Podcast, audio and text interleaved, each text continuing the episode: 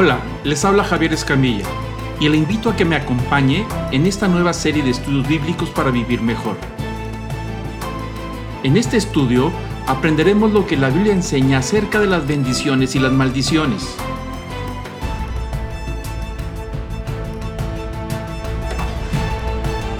En este episodio estudiaremos cómo el quebrantamiento de algunas leyes del pacto provocan la pérdida de la bendición sobrenatural. Continuamos con la segunda parte. Comenzamos. Abusar de los desprotegidos, no nada más la viuda, los huérfanos, forasteros, cualquier persona que está desprotegida, que no tiene manera de defenderse, que no puede hacer nada para poder conservar lo que tiene y que lo ha sido despojado o despojada de lo que tenía porque no hay quien lo proteja, ya sea extranjero, huérfanos, viudas, divorciadas, solteras, porque dicen que no tienen derechos. Y al momento en que quedan, pasan por un divorcio, si la persona de la que se divorció tiene poder económico, la puede dejar en la calle. No se puede aprovechar de las divorciadas, aprovechándose para usos de otras maneras indignos, porque no tiene quien la defienda todo eso genera maldición. Recuerdo el caso muy triste de una mujer divorciada que un hombre la, la embaucó para poder que invirtiera cierto, su, su poquito dinero en algunas propiedades que nunca le pagó. ¿Y quién se atrevía a defenderla? Nadie, pues era divorciada. Bueno, eso le genera maldición al que se aproveche de las mujeres solas, aquellas que no tienen quien las defienda, quien las proteja. Gracias a Dios que se están dando nuevas leyes para protegerlas. Pero todo esto, indefensos y desprotegidos, genera, por supuesto, maldiciones.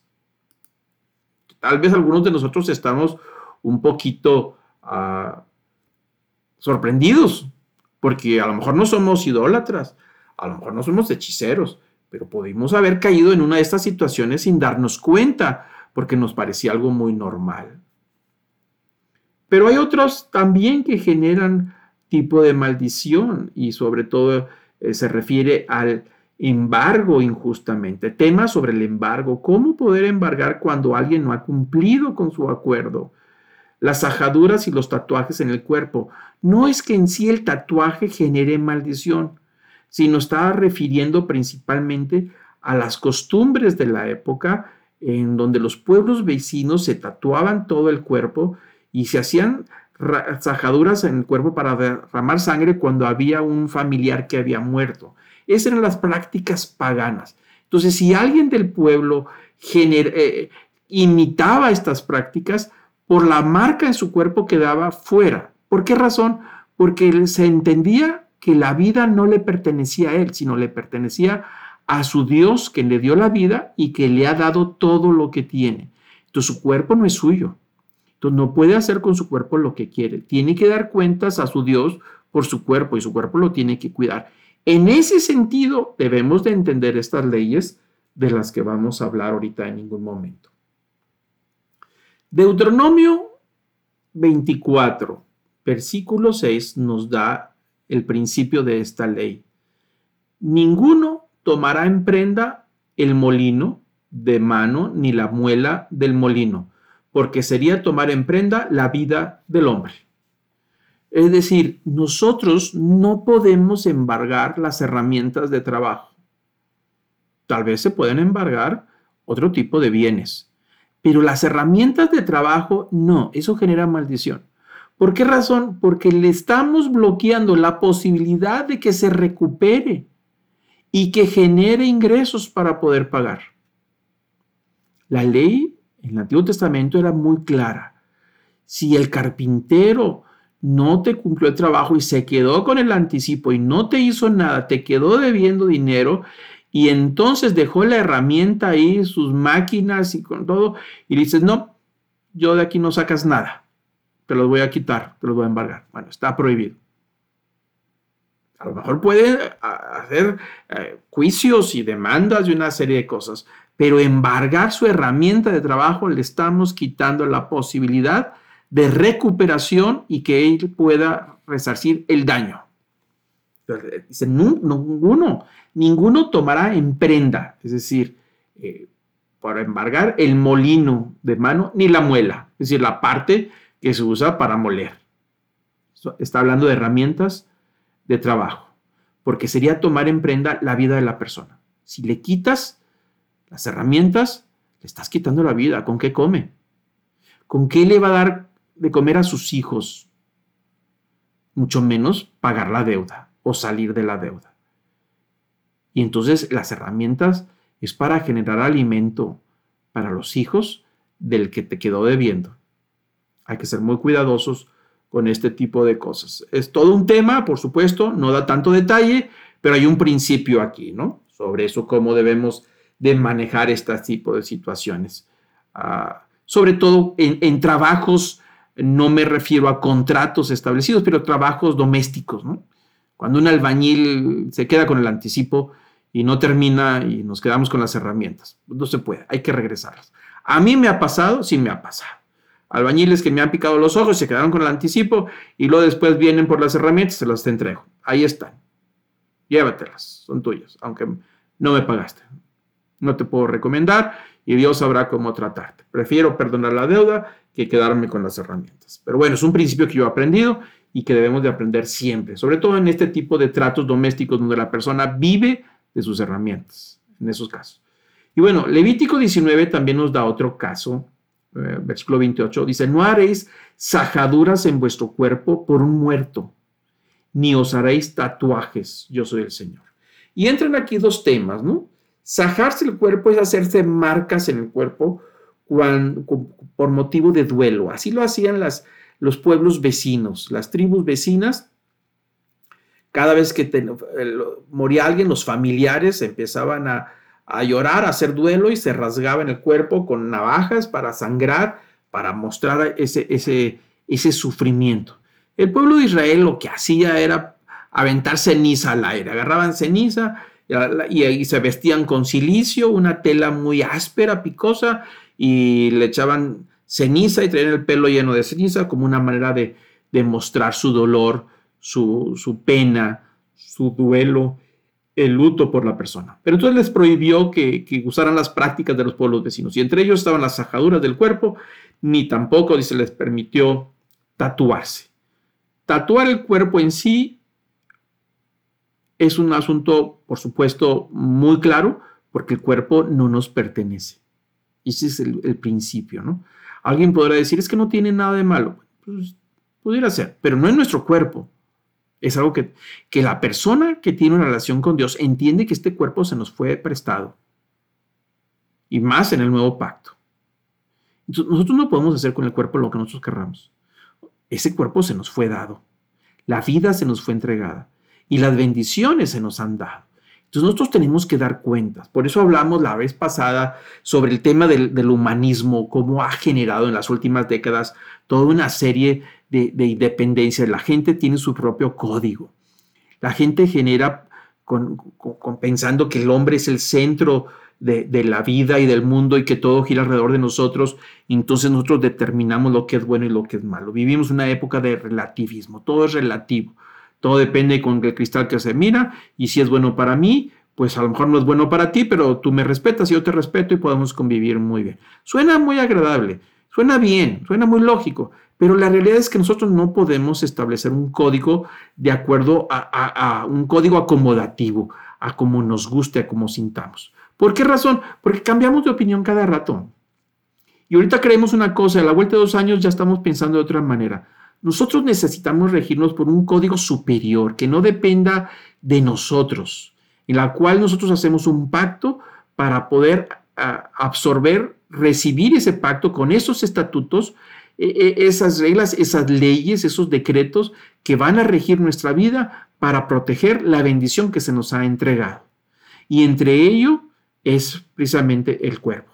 Hay un pasaje de la escritura donde dice, Jacob, yo te puse nombre, yo te redimí, mío eres tú.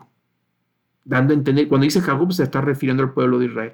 Cuando nosotros como cristianos debemos de entender esto, es que entregamos nuestra vida al Señor, a Cristo. Por eso dice que lo entregamos. Es decir, esta es mi vida, te la entrego. Ahora somos comprados por la sangre de Cristo. El concepto en el Nuevo Testamento de la relación con Dios es que somos esclavos voluntarios, siervos de Dios voluntariamente. Todo le pertenece a Él. Somos administradores de las bendiciones que Él nos da. Del tiempo, administramos el tiempo que Él nos da. Él nos dice cuándo nacer y cuándo vamos a vivir. Y nos da estas dosis de tiempo para que nosotros vivamos nos da talentos, habilidades, nos da oportunidades, hace crecer la cosecha, mueve los tiempos para bendecir a sus hijos y nosotros trabajamos y aprovechamos, pero entendemos que todo es de Él, aún lo que generamos es para gloria de Él. Nosotros lo usamos porque estamos administrando las bendiciones que Dios nos ha dado. Y aún la vida es una bendición. Cada día que nos levantamos es un nuevo respirar, una nueva oportunidad. La Biblia dice que Dios nos da sus misericordias cada mañana, son frescas cada mañana. Cada día que nos da no es un día reciclado, es un día fresco, es algo nuevo. Y nosotros debemos ser agradecidos con Dios. Entonces todo le pertenece, todo lo que tenemos es de Él. Y nuestra propia vida es de Él, nuestro cuerpo es de Él. Nosotros no podemos hacer con el cuerpo porque no es de nosotros. Si nosotros hacemos lo que queremos con el cuerpo, tatuándolo, sajándolo, haciendo lo que querramos, entonces nos estamos independizando de él y las bendiciones se van. Por eso no quisiera que nos enfocáramos en el tema del necesariamente del, del, tatuaje, que si en sí es malo, en sí no es el problema el tatuaje. El problema es que nosotros hacemos lo que queremos con nuestro cuerpo sin respetar los principios de Dios. Llámese el tatuaje, llámese sajaduras, marcas, lo que querramos hacerles, entendiendo que va en contra de lo que Dios desea para nosotros.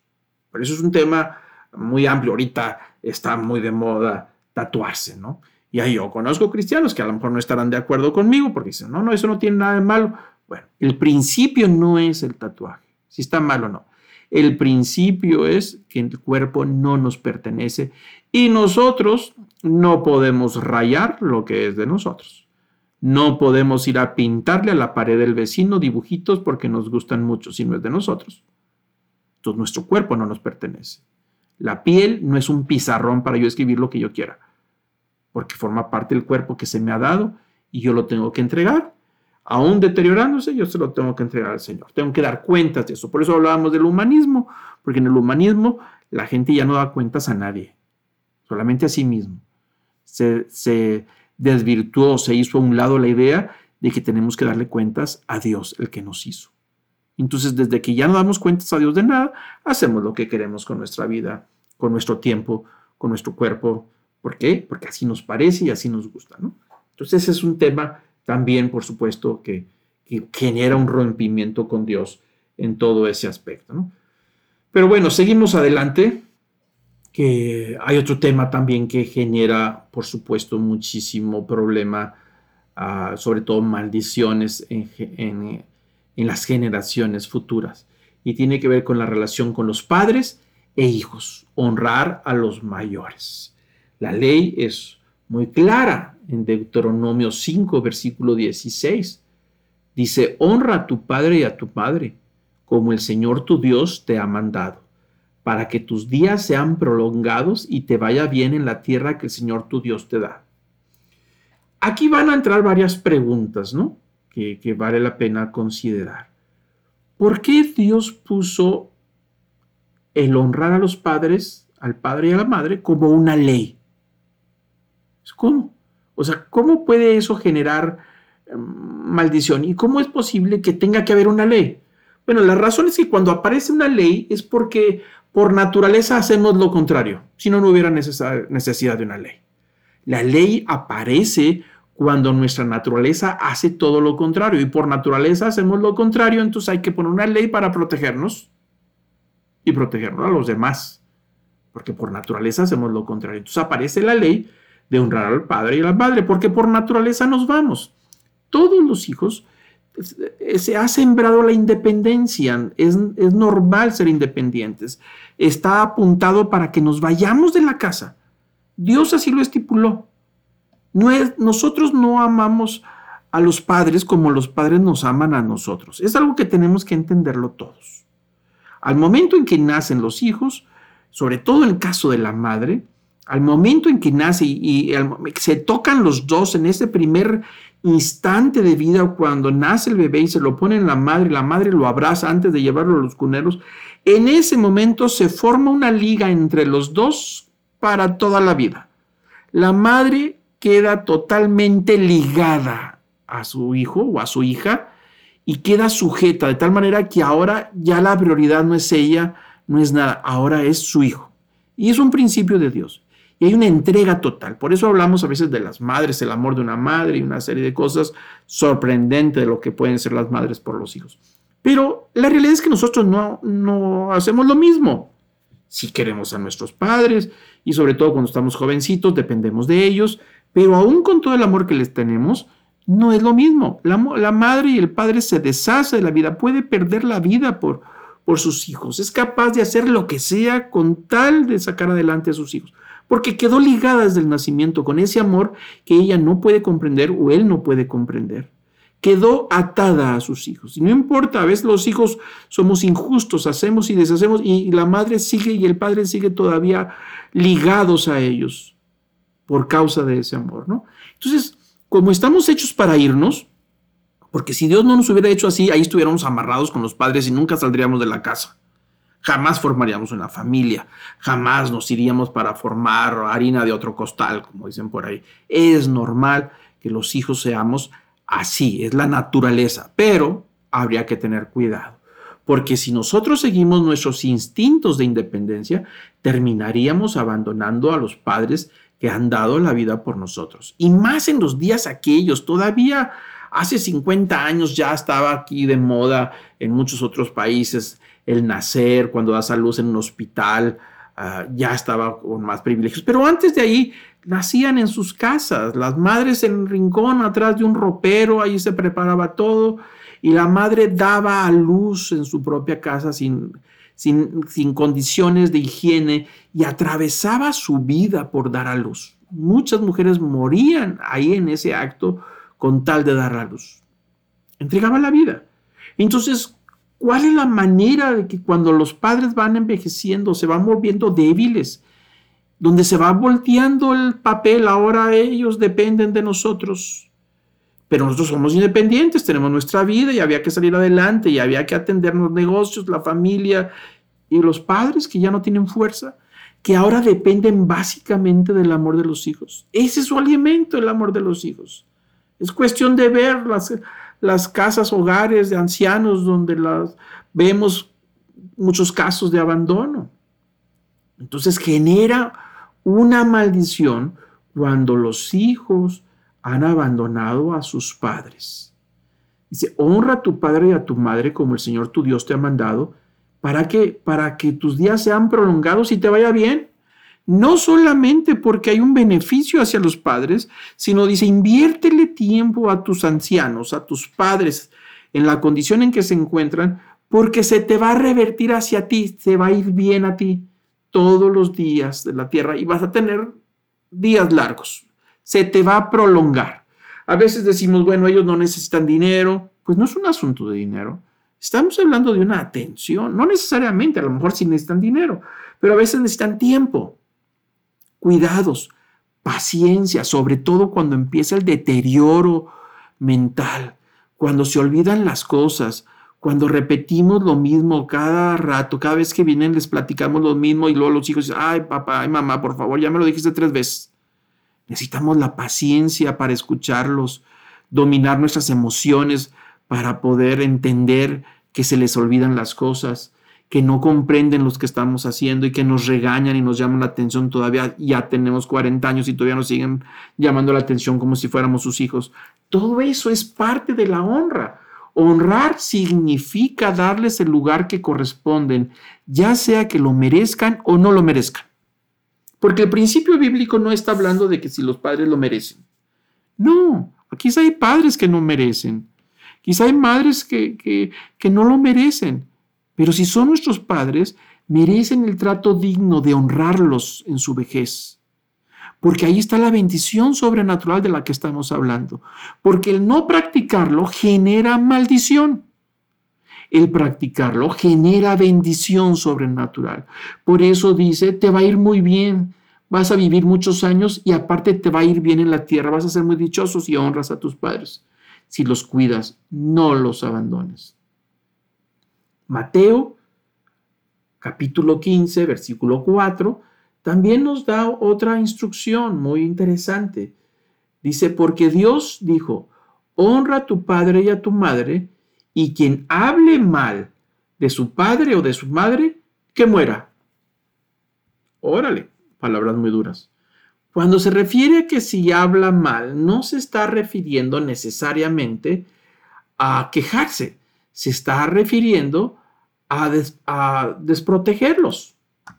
Es decir, cuando hablamos mal con la intención de hacerles daño.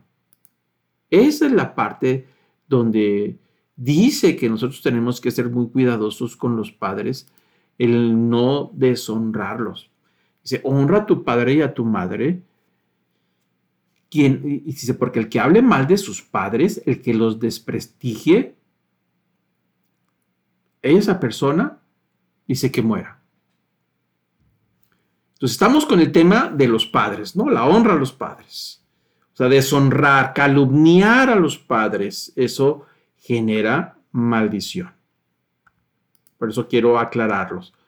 Es generar ese, ese, esa calumnia, no es hablar mal en sentido, uh, como vamos a decir, light del tema, no, es calumniarlos en ese sentido. Genera por supuesto, maldición.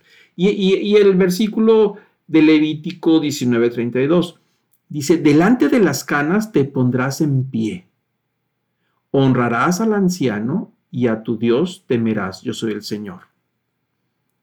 Y eso es para todos, para todos los ancianos, todas las personas mayores. Recuerdo muy bien que desde niño nos enseñaban que teníamos que ponernos de pie cuando entrara una persona mayor. Desafortunadamente eso se está perdiendo.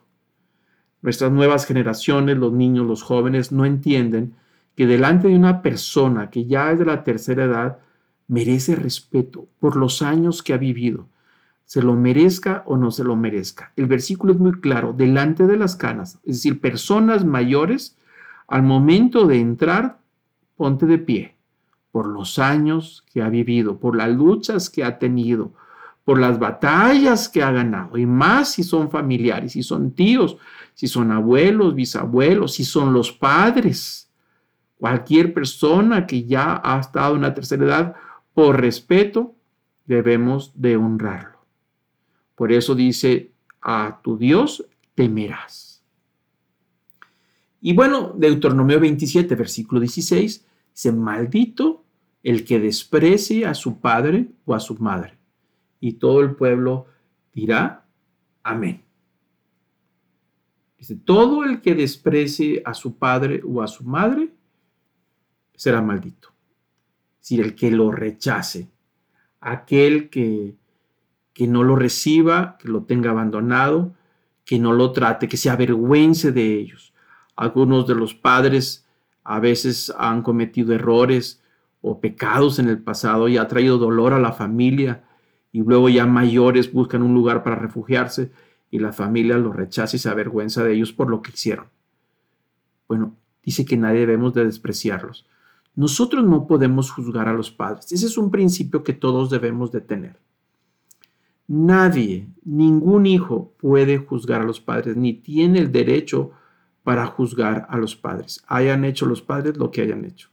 Le toca a Dios juzgarlos. A nosotros nos toca respetarlos y honrarlos. Y si hacen mucho daño, mantener una distancia hasta que el daño no nos alcance. Pero el respeto y la honra y los cuidados siguen siendo para ellos, porque ahí hay bendición. Y la persona que no perdone a sus padres, que todavía los tenga en abandono y que los siga castigando por lo que pasó en el pasado, esa persona acarrea maldición para sí mismo, porque es un principio de Dios. Porque los padres representan la autoridad. Y eso es algo que nosotros tenemos que entender. Es un principio de respeto de, parte de Dios. ¿no? Entonces, la Biblia es muy clara en todos estos principios y nos da estas instrucciones. ¿Por qué hay esa ley de protección a los padres. ¿Por qué Dios lo pone? Pues es muy claro. Dice la palabra de Dios, Colosenses 3, versículo 20, ah, dice, hijos, sed obedientes a vuestros padres en todo, porque eso es agradable al Señor. ¿Por qué esta es la ley? ¿Por qué Dios lo puso así? Porque Dios le agradó. Porque en la manera en que nosotros respetamos y honramos a los padres, estamos honrando a Dios. Toda autoridad viene de parte de Dios. Y en la manera en que honramos a los padres, estamos honrando a Dios. Es, es un principio, porque Dios así le agradó. Efesios 6.1. Hijos, obedeced a vuestros padres en el Señor, porque esto es justo. Honra a tu padre y a tu padre, que es el primer mandamiento con promesa, para que te vaya bien y para que tengas larga vida sobre la tierra. Y notemos algo interesante, dice Efesios 1, que la obediencia a los padres, el honrarlos y el cuidarlos, es un asunto de justicia. Juez justo, se lo merece. Tenemos que actuar con justicia con respecto a ellos en el trato que le damos. Si nosotros somos injustos con ellos, generamos maldición, no solamente para nosotros, sino para los hijos. Y en la medida en que enseñamos a nuestros hijos a honrar a los abuelos, a cuidar a los abuelos, es en la medida en que ellos aprenderán a cuidarnos a nosotros y traeremos bendición para ellos. Dice el primer mandamiento que tiene promesa. Es el único mandamiento de los diez mandamientos, de todos los que hay, tiene una promesa. Honra a tu padre y a tu madre y te va a ir bien. Y va a tener larga vida. ¿A qué se refiere bien y larga vida? A esa bendición sobrenatural de la que hemos hablado. Dios bendice sobrenaturalmente a aquellos hombres y mujeres que atienden a sus padres, que los honran, los cuidan, que no los juzgan por lo que hayan hecho, sino que los ve bien y los trata con dignidad. Y ahí hay una bendición que Dios ha puesto. Y seguimos adelante con, con este tema de lo que estamos hablando. Ya habíamos leído uh, Deuteronomio 27, dice, maldito el que desprecie a su padre o a su madre. Ahí está clara la instrucción, ¿no? Pero por el otro lado, también tenemos una instrucción de parte de Dios acerca de los padres con respecto a los hijos, ¿no?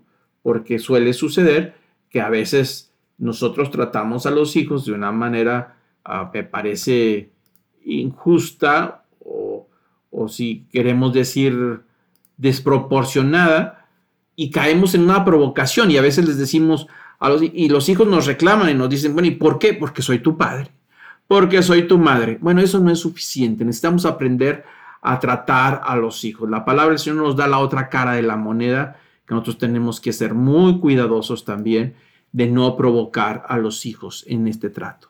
Nosotros tenemos que, aunque hay una ley que los hijos tienen que cuidarnos y honrarnos y tienen que obedecernos y, todo lo que hemos estado hablando, por el otro lado nosotros tenemos que aprender a no provocarlos. Efesios 6:4 dice, y vosotros padres, no provoquéis a ira a vuestros hijos sino criarlos en la disciplina e instrucción del Señor. Colosenses 3:21. Padres, no exasperéis a vuestros hijos para que no se desalienten. Entonces aquí entran dos conceptos, nosotros que aunque hemos hablado de que los hijos deben de honrarnos porque hay bendición, deben de cuidarnos en la, eh, ya cuando seamos ancianos, por el otro lado nosotros tenemos que entender que no podemos enseñorearnos de nuestros hijos, no son de nosotros. Dios los puso bajo nuestro cuidado. Debemos de educarlos y debemos de disciplinarlos, sí, pero la disciplina debe de ser proporcional, de tal manera que nosotros no desfoguemos sobre ellos nuestras frustraciones, nuestros enojos, que a veces nos vemos en ellos mismos, pero somos nosotros, nuestros propios genes están ahí actuando.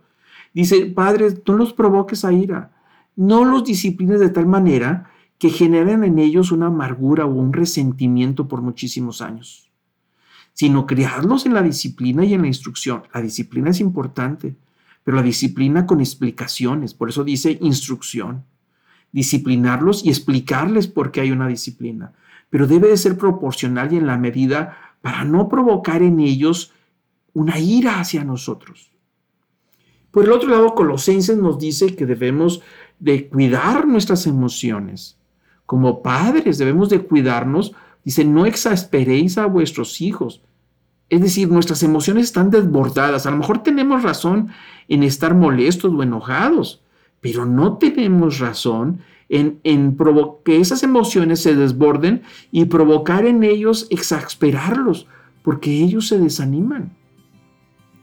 Llega un momento en que sienten que no dan la medida y que no agradan en nada.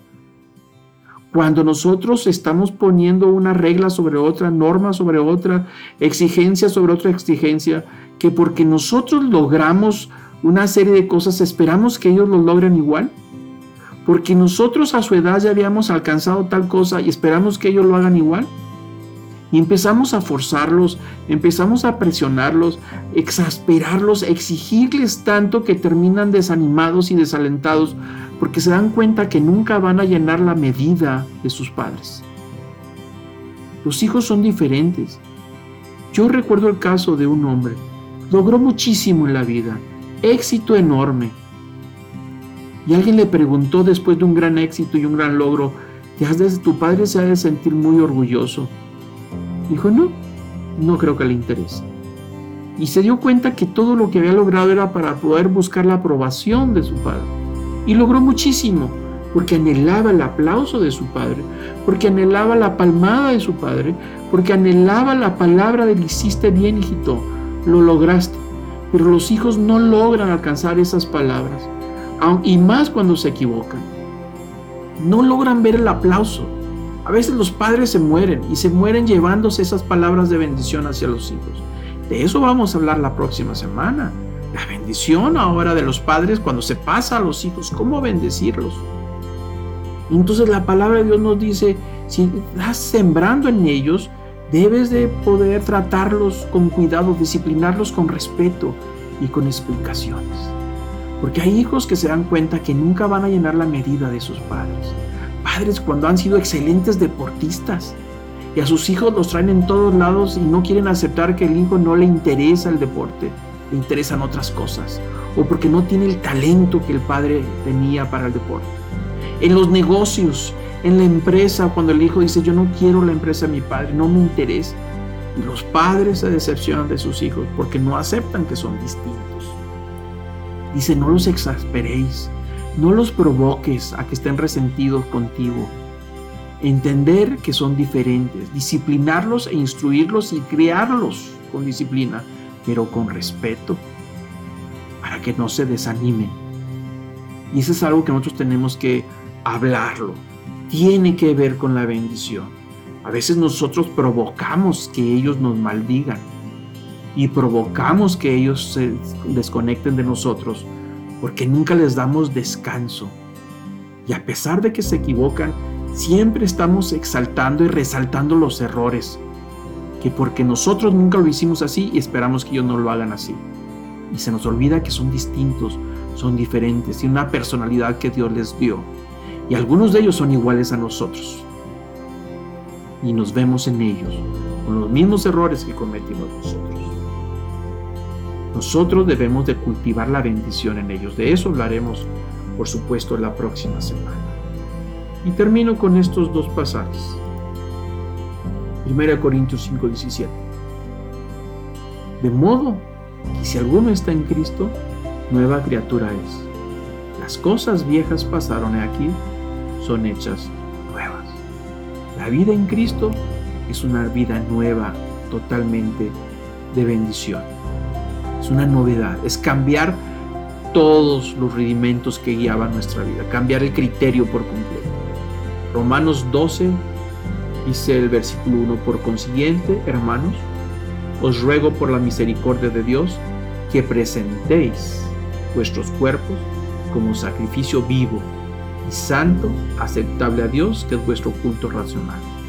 No os adaptéis a este mundo, sino transformaos mediante la renovación de vuestro entendimiento, para que verifiques cuál es la voluntad de Dios, lo que es bueno, lo que es aceptable y lo que es perfecto.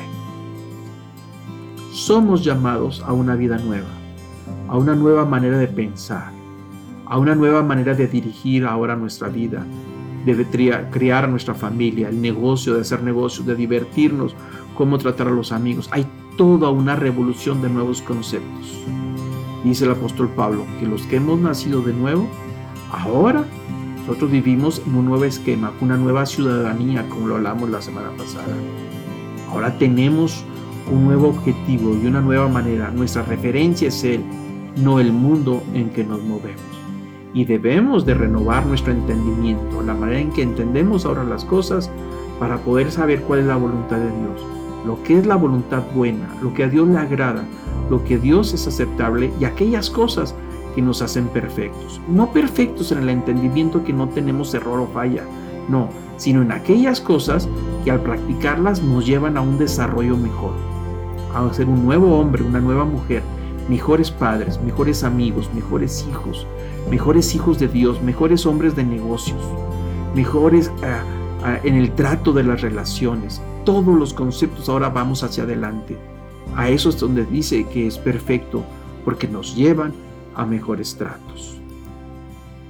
La próxima semana estaremos estudiando el tema de cómo renovar el pacto, el pacto con Dios en esta nueva vida. Y trataremos también el tema de las bendiciones, de cómo los padres bendecir a nuestros hijos. Yo quiero terminar ahora con oración como lo hacemos cada semana.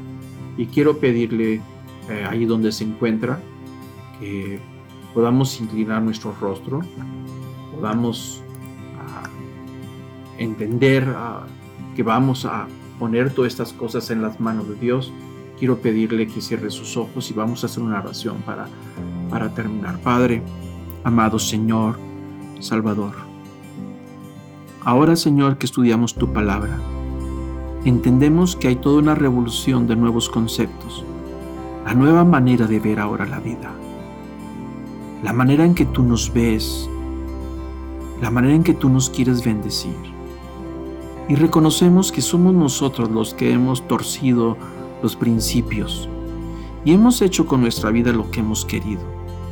Pero ahora nos entregamos a ti.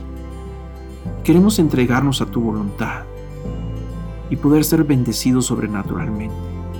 Enséñanos, Señor, llévanos de tu mano para romper con toda maldición que se ha convertido en un estorbo en nuestra vida, que ha atrasado, Señor, el desarrollo de nuestra familia, Padre, en el nombre de Cristo Jesús, rompemos con todas maldiciones heredadas por los hábitos y costumbres que aprendimos en nuestra casa, que son cosas que tú rechazas y que estorban a la bendición tuya. enséñanos a vivir una nueva vida en Cristo, como nuevas criaturas, a relacionarnos de acuerdo a tus principios con los negocios, con las cuestiones sociales, con las injusticias, con los extranjeros, las viudas, los huérfanos, Señor, en cómo tratar los nuevos acuerdos.